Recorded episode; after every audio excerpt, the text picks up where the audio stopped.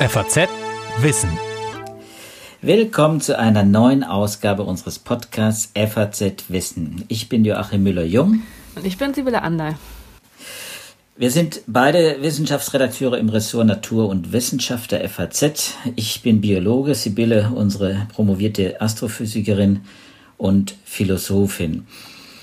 Seit einigen Wochen beschäftigen wir uns ja, wie Sie auch, äh, ununterbrochen quasi und aus sehr nachvollziehbaren Gründen in unserem Podcast mit dem neuen Coronavirus und der Pandemie.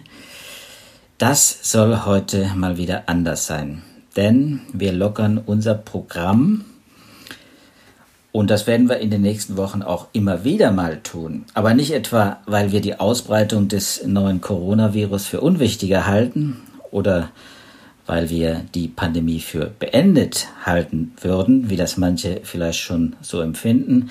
Nein, im Gegenteil. Sobald wir unter den inzwischen Zehntausenden Papern zu Covid-19 ein spannendes Paper oder eben auch mehr finden, von dem wir sicher sind, äh, dass wir das hier besprechen sollten, dann werden wir das auch hier vorstellen. Und das kann Covid-19 betreffen oder eben nicht. Denn wir möchten Sie, unsere Hörer, nur eben auch weiterhin mit aktuellen und spannenden Forschungsergebnissen aus anderen Disziplinen auf dem Laufenden halten. Und deshalb streuen wir eben gerne auch mal ein Thema ein, das mit Corona so gar nichts zu tun hat, wie eben das heutige.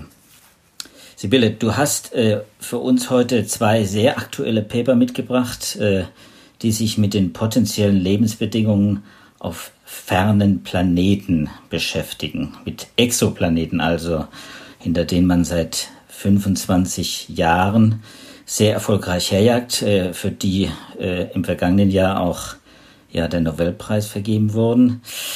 Die grundsätzliche Frage, die natürlich ein Biologe wie ich äh, dann stellt und viele andere äh, sicher auch, Planeten, die weit, weit weg in der Galaxie Millionen von Kilometern unsichtbar für uns, die wir schon froh sind, wenn wir Sterne sehen, entfernt sind. Äh, wie findet man die? Vielleicht solltest du damit anfangen, bevor wir in, das, in die beiden Paper einsteigen. Ja, Joachim, das ist tatsächlich eine spannende Frage. Ähm, nebenbei bemerkt, ich freue mich natürlich auch sehr, wenn wir heute mal wieder über das Universum sprechen und unseren Blick gen Himmel richten, denn gerade in Krisenzeiten, das weiß man ja seit Jahrtausenden, kann das durchaus etwas Erhebendes haben, auch ab und zu mal den Blick etwas zu weiten und von unseren irdischen Problemen ein bisschen zu abstrahieren. Also insofern heute mal ausnahmsweise Astrophysik. Ich freue mich sehr. Und die Frage nach den Exoplaneten, die ja in der Tat eine echte Erfolgsgeschichte darstellen. Vor einigen Jahrzehnten kannte man noch keine fremden Exoplaneten. Mittlerweile kennen wir mehr als 4000.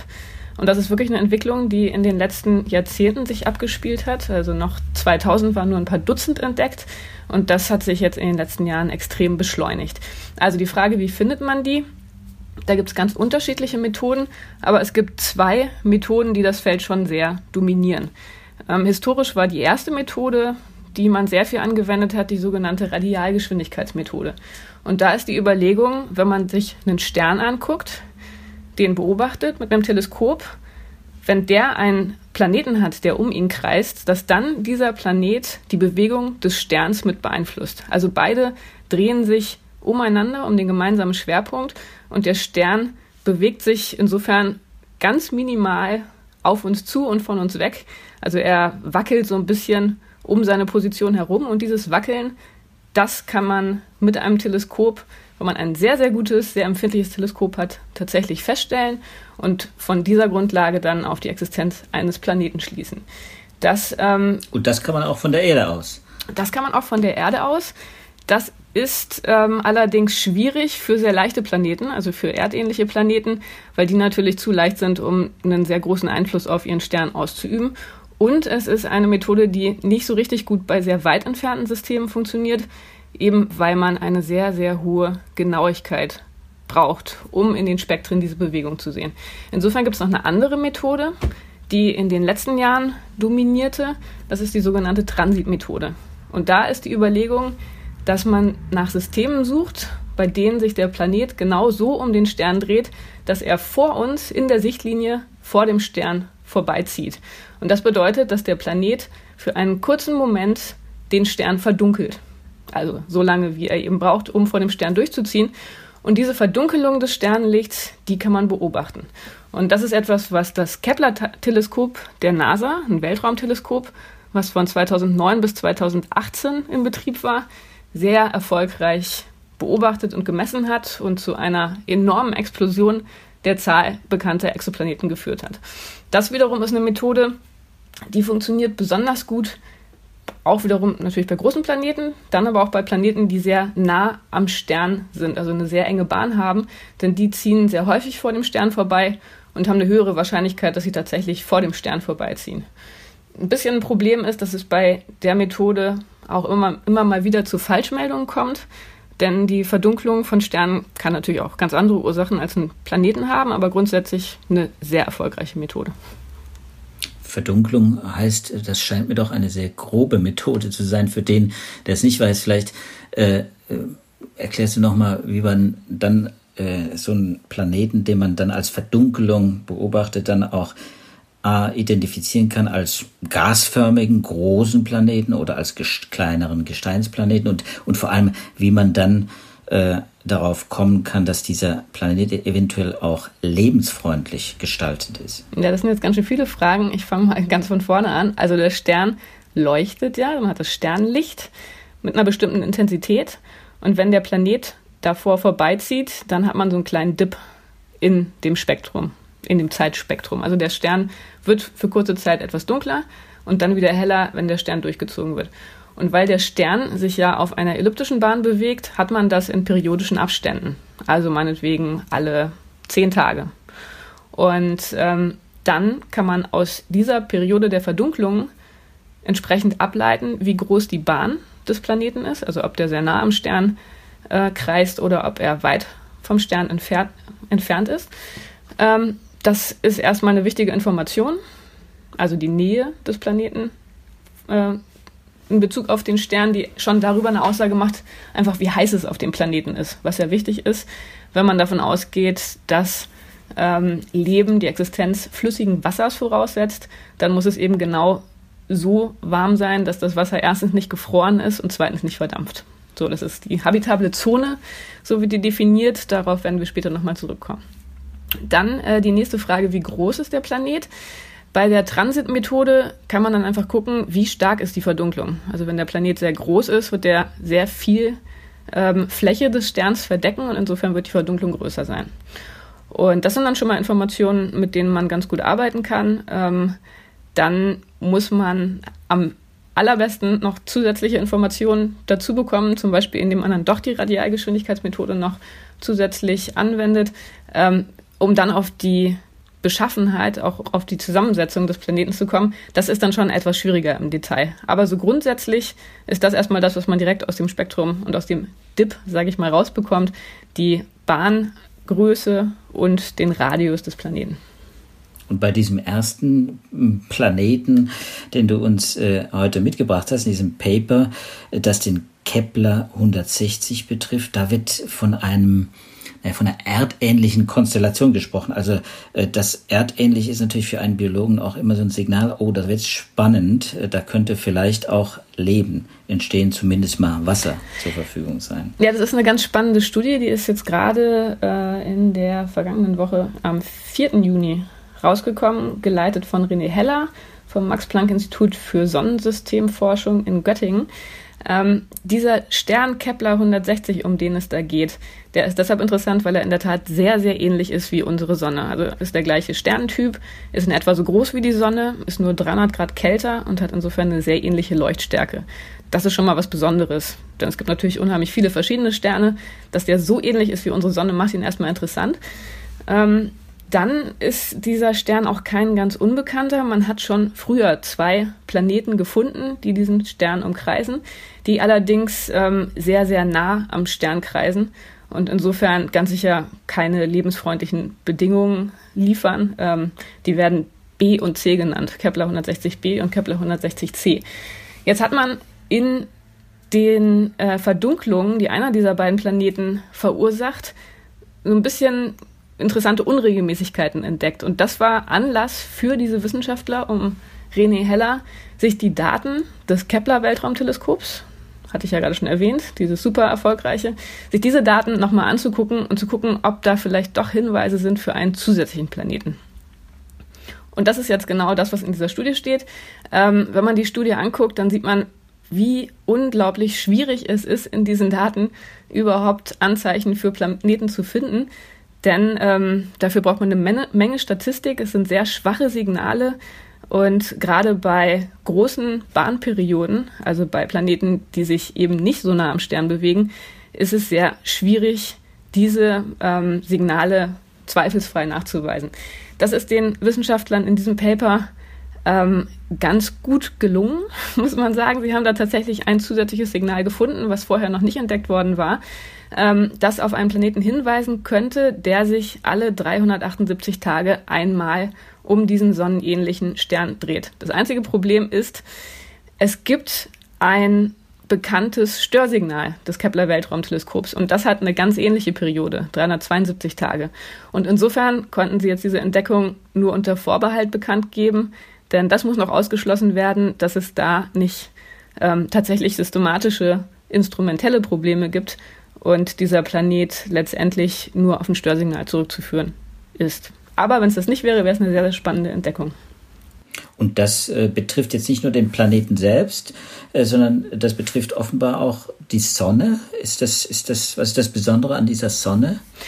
Ja, genau. Also dieser Stern äh, Kepler 160 ist, wie ich schon gesagt hatte, extrem ähnlich wie unsere Sonne. Und dieser Planet, dieser potenzielle unter Vorbehalt gefundene Planet, der ähm, wäre knapp zweimal so groß wie Erde, also ein doppelter Erdradius. Und wenn man sich das alles mal ausrechnet, ähm, also gleiche Leuchtkraft wie unsere Sonne, doppelter Erdradius, das würde heißen, schreiben die Wissenschaftler in dem Paper, dass auf dem Planeten, ähm, wenn man eine erdähnliche Atmosphäre voraussetzt, natürlich eine starke Voraussetzung, dann 5 Grad im Durchschnitt herrschen würden. Und das wäre eine Temperatur, die ähm, ja, flüssiges Wasser erlauben würde und die diesen Planeten, der ja, wahrscheinlich was, oder von, von dessen Oberfläche aus man etwas sehr ähnlich, ähnliches sehen würde, wie wir von unserer Erde, wenn wir in Richtung Sonne gucken, dass dieser Planet ein guter Kandidat wäre für die Entstehung von Leben. Also da könnte es flüssiges Wasser geben und das wäre dann ein sehr ähnliches System wie unsere Erde und die Sonne. Okay, und dann könnte man auch äh, etwas über die Chemie äh, auf dem Planeten äh, sagen oder müsste man dann noch äh, viel tiefer gehen. Man muss ja dann auch gucken, hat der eine Atmosphäre, welche Zusammensetzung hat der Planet? Ist das, ist das äh, so ohne weiteres möglich? Genau, das ist eben gerade der entscheidende Punkt. Denn ähm, bekanntlich auch bei unserer Erde wäre es so, wenn die keine Atmosphäre hätte, dann wäre es hier auf der Erde minus 18 Grad im Durchschnitt und dann wäre hier mit Leben auch nicht viel los. Also die Atmosphäre ist bei Exoplaneten immer der ganz entscheidende Punkt. Und diese Atmosphäre, über die kann man derzeit in den allermeisten Fällen wirklich nur spekulieren. Also da warten wir auf die nächsten starken Weltraumteleskope, die in der Lage sein werden, da auch chemische Hinweise zu liefern. Momentan muss man noch sagen, wir wissen es nicht genau. Wir können halt einfach nur ganz grundlegend überlegen, welche Bedingungen dort herrschen würden, wenn der Planet eine bestimmte chemische oder eine bestimmte Atmosphäre mit einer bestimmten chemischen Zusammensetzung hätte. Ich glaube, da kommt dieser, dieser zweite, äh, dieses zweite Paper ins Spiel äh, mit, mit dem anderen Planeten, äh, denn der hat eine ganz besondere Atmosphäre, wenn ich es richtig gelesen habe. Ich habe nur den Abstract gesehen, aber das äh, fand ich ganz spannend, dass da sich doch etwas tut auf diesem Planeten, ähm, das man beim anderen noch nicht so gefunden hat. Ja, das zweite Paper, ähm, das ist in der Tat interessant. Gerade ging es ja um ein System, hatte ich ja gesagt, das einen Stern beinhaltet, der so ähnlich ist wie unsere Sonne. Das ist ein G-Zwergstern, ein gelber Zwerg. Ähm, die meisten Gesteinsplaneten, Exoplaneten, die man so in den letzten Jahren gefunden hat, die umkreisen aber eben keine Sterne, die so ähnlich sind wie unsere Sonne, sondern die sehr, sehr viel leuchtschwächer sind, sogenannte rote Zwerge. Die haben nur einige Prozent der Leuchtkraft der Sonne. Und ähm, das bedeutet, für einen Planeten, der einen solchen roten Zwerg umkreist, muss er sehr viel näher am Stern sein, um genug Strahlung abzubekommen, um vernünftige Temperaturen zu entwickeln. Ähm, das macht es dann wiederum günstig, um die mit dieser Transitmethode zu entdecken, weil die einfach dann entsprechend häufig vor ihrem Stern vorbeiziehen. Und das ist der Grund, weshalb man von diesen Exoplanetensystemen, in deren Zentrum ein roter Zwerg sitzt, sehr, sehr viele gefunden hat in letzter Zeit. So, diese roten Zwerge ist dann natürlich die Frage, wie lebensfreundlich sind die? Wenn man sich vorstellt, dass man so eine rote Sonne am Himmel hat, ähm, gibt es ja auch schöne künstlerische Bilder und Illustrationen ist erstmal jetzt nicht so das, was, was wir von der Erde kennen. Und die Frage ist. Würde kaum was wachsen, ne? Mhm. Genau, also das ist schon mal eine interessante Frage. Dazu kommen noch weitere Probleme. Diese roten Zwerge, die haben häufig Strahlungsausbrüche. Das heißt, auch nochmal die Frage, wenn da Leben entstünde, würde das mit diesen Strahlungsausbrüchen überhaupt klarkommen? Und dann noch das zusätzliche Problem, wenn die Planeten sich so eng um den Stern bewegen, dann tritt etwas auf, was wir vom System Erde-Mond kennen dann entwickelt sich nämlich eine gebundene Rotation. Das heißt, der Planet, der zeigt immer die gleiche Oberflächenseite zum Stern. Also es gibt dann auf dem Planeten eine Seite, auf der immer Tag ist und eine Seite, auf der immer Nacht ist. Ist für Leben vielleicht auch ein bisschen schwierig. Gibt es dann auch Theorien, was das bedeutet. Ähm, und das ist aber genau der Punkt, bei dem jetzt dieses genannte Paper einsetzt. Und zwar ähm, ist dieses Paper ein allgemeines Modellierungspaper was die Frage stellt, was passiert, wenn in solchen roten Zwergsystemen Staub in der Atmosphäre existiert. Ähm, also sozusagen Luftverschmutzung bei Exoplaneten, die sich um einen roten Zwerg drehen. Und da ist das interessante Ergebnis, wenn man Staub in der Atmosphäre berücksichtigt und sich dann diese gebundenen, gebunden rotierenden Exoplaneten anguckt, dann hat der Staub eine durchaus lebensförderliche Wirkung in dem Sinne, dass er Wärme von der Tagseite auf die Nachtseite des Planeten transportiert und dadurch zu einem Wärmeaustausch beiträgt, der ähm, dazu führen kann, dass sich die habitable Zone, also der Radiusbereich, in dem Leben not, äh, möglich wäre, dass sich der deutlich vergrößert. Okay, das heißt also, er würde die Temperatur ausgleichen, Vorder- und Rücks zwischen Vorder- und Rückseite. Würde er denn auch die quasi der Staub, äh, wie das ja äh, auch äh, auf der Erde äh, der Fall ist, ja dann die Temperatur tatsächlich absolut verändern? Würde es zu einer Erwärmung äh, führen oder würde das äh, eher zu einer Abkühlung? Denn das ist ja auch so eine Sache. Wird das berücksichtigt? Äh, Staub, äh, Aerosole sind eine äh, der großen Unbekannten in der Klimaforschung, genau weil man, weil man genau diese, diese Eigenschaften nicht so äh, exakt äh, trennen kann. Es kommt immer auf die Zusammensetzung des Staubs an. Also Mineralstaub ist wieder etwas ganz anderes als äh, der Ruß, der jetzt zum Beispiel aus Vulkanen oder, oder aus äh, Kraftwerken kommt. Der eine absorbiert weniger und der andere mehr Sonnenenergie, also heizt die Atmosphäre auch mehr auf oder, oder kühlt sie auch eher ab. Äh, hat man das auch mal durchgerechnet bei diesem mm. Paper? Ja, das ist natürlich ein ganz sensibler Punkt, den du da ansprichst. Ähm, Astrophysiker kann man auf zwei Arten ärgern mit Nachfragen bei Vorträgen oder so, wenn jemand über seine Forschung erzählt. Das eine ist, wenn man den Einfluss von Magnetfeldern anspricht, weil Magnetfelder immer alles kompliziert machen. Und das zweite ist, wenn man den Einfluss von Staub anspricht, weil Staub unglaublich kompliziert ist. Eben genau wie du sagst, den gibt es in verschiedenen chemischen Zusammensetzungen. Der hat eine Größenverteilung. Kleiner Staub macht andere Dinge als großer Staub.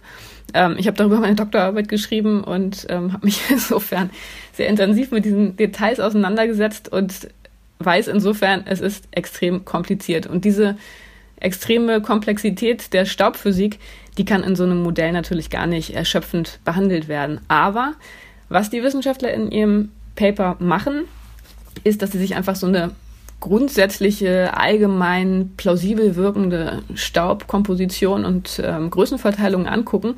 Und was sie dann finden, ist, ähm, dass dieser Staub erstmal ja, aufgewirbelt wird von Landfläche. Das kennen wir von der Venus und vom Mars. Wenn er dann in der Atmosphäre ist, auf der Tagseite, dann absorbiert er Sternenlicht und strahlt dieses Licht im infraroten Bereich größtenteils als Wärmestrahlung wieder ab. Und ähm, das macht auf der Tagseite einen gewissen Kühlungseffekt, weil ein, ein, Teil der Strahlung insofern wieder in Richtung Stern zurückgestrahlt wird. Ähm, der Staub wird aber durch Winde, die bei diesen Zwergsternen zu erwarten sind, dann auch auf die Nachtseite transportiert. und führt da dann dazu, dass dort die Temperatur steigt. Und ähm, das ist gerade dann günstig für die Lebensfreundlichkeit eines Planeten, wenn der Planet sehr nah am Stern ist. Denn mal angenommen, man hat eine Wasserwelt auf diesem Planeten.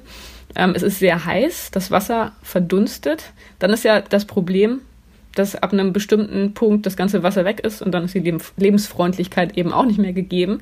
Aber, und das schreiben die Forscher in ihrem Paper, wenn Wasser verloren wird, dann kommt vielleicht Land ähm, zum Vorschein. Dadurch kommt dann wieder Staub in die Atmosphäre. Der Staub, der führt dann auf der Tagseite des Planeten zu einer Kühlung, eben weil das Sternlicht zurück ähm, ja, nicht direkt zurückgeworfen wird, aber weil Teile des Sternlichtes äh, umgewandelt werden in Wärmestrahlung. So, dadurch wird es kühler und dadurch wird dem Wasserverlust entgegengewirkt. Und das ist letztendlich der Grund, warum ein gewisser Anteil von Staub in der Atmosphäre für diese Planeten in der Nähe von roten Zwergen die Lebensfreundlichkeit oder die, ähm, die Möglichkeit von Leben ähm, wahrscheinlicher zu machen scheint, eben wenn man diesen Effekt berücksichtigt. Ein vielversprechendes Ergebnis. Aber einen Punkt würde ich äh, noch gerne ansprechen. Äh, wenn Staub in der Luft ist, auch das Problem kennen wir hier auf der Erde, äh, vor allem wenn dichter Staub in der Luft ist, dann werden ja dann andere äh, Inhaltsstoffe der Atmosphäre, die unter Umständen auch auf Leben hindeuten, die vielleicht sogar von Lebewesen stammen, also Ausgasungen, Methanausgasungen oder was, was man ja auch gerne mal bei Mars misst, die sind ja dann wahrscheinlich auch schwerer zu messen, wenn mhm. der Staub das verdeckt gewissermaßen. Genau, und das ist ein ganz wichtiger Punkt und das ist auch mit ein wichtiges Resultat in diesem Paper. Ähm, die haben auf der Grundlage ihrer Simulation auch Spektren ähm, dieser Planeten simuliert, also was man spektral sehen würde, wenn man diese Planeten beobachten würde. Und das ist genau das, was sie feststellen, was du gerade genannt hast, dass der Staub dadurch, dass er selber strahlt, die Signaturen von möglichen Lebensformen, also sowas wie Ozon oder Methan, ein Stück weit verdeckt. Und obwohl dieses Paper insofern eine gute Nachricht ist für die grundsätzliche Lebensfreundlichkeit von Exoplaneten, ist es dann gleichzeitig eine schlechte Nachricht, denn diese Mission, auf die wir alle warten, die in den nächsten Jahren und Jahrzehnten dann hoffentlich endlich Aufschlüsse über die chemische Zusammensetzung der Atmosphären von Exoplaneten liefern sollen, die würden durch so einen Staubeffekt deutlich behindert werden. Sind diese Missionen schon gestartet? Ähm, wir warten ja alle immer noch auf das James Webb Space Teleskop. Das ist das, was in diesem Kontext immer genannt wird. Das ist ein Weltraumteleskop der NASA, was genau die entsprechenden relevanten Wellenlängen abdecken kann, auch mit einer sehr hohen Empfindlichkeit messen können wird. Ähm, das wird wahrscheinlich ziemlich, ähm, ja, ziemlich viele neue Impulse für das Feld bringen. Allerdings ist das eine sehr lange und schwierige und traurige Geschichte, weil es immer wieder zu Verzögerungen gekommen ist. Und das sollte jetzt in Kürze starten. Ich weiß jetzt gar nicht, was der allerletzte Stand ist, aber ähm, ja, hoffentlich wird es jetzt sehr, sehr bald ja, gestartet werden und dann auch den Betrieb aufnehmen. Und dann wird es, denke ich, ähm, mit Sicherheit sehr, sehr viele spannende Neuigkeiten geben. Also das heißt, da werden wir dann noch den einen oder anderen Podcast zu dem Thema der Exoplaneten ähm, abhalten müssen oder wollen. Ja, wunderbar.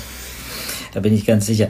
Auch in den Daten steckt ja auch wahnsinnig viel drin, äh, die man schon gesammelt hat mit den Teleskopen. Da wird man bestimmt auch das eine oder andere Paper noch veröffentlichen können daraus. Ja, aber wir können das nicht alles im Detail hier klären und auch nicht heute, äh, sondern wir wollen das dann auf weitere Podcasts verschieben. Und deswegen machen wir hier Schluss. Sibylle, würde ich vorschlagen. Das war wieder einmal unser Podcast FAZ Wissen. Wir verabschieden uns und wir freuen uns natürlich, wenn Sie auch beim nächsten Mal wieder dabei sind. Wenn Ihnen unsere heutige Folge gefallen hat und wenn Sie die nächsten Folgen nicht verpassen wollen, dann können Sie uns gerne bei Spotify, Apple Podcast oder eben bei jedem anderen Podcast-Catcher abonnieren. Alles andere, was Sie noch zu unserem heute zu unserer heutigen Ausgabe wissen sollten und was Sie auch nachlesen möchten, das finden Sie dann in den Show Notes, äh, die wir natürlich auch veröffentlichen mit unserem Podcast. Ich sage Tschüss. Ja, ich auch. Tschüss.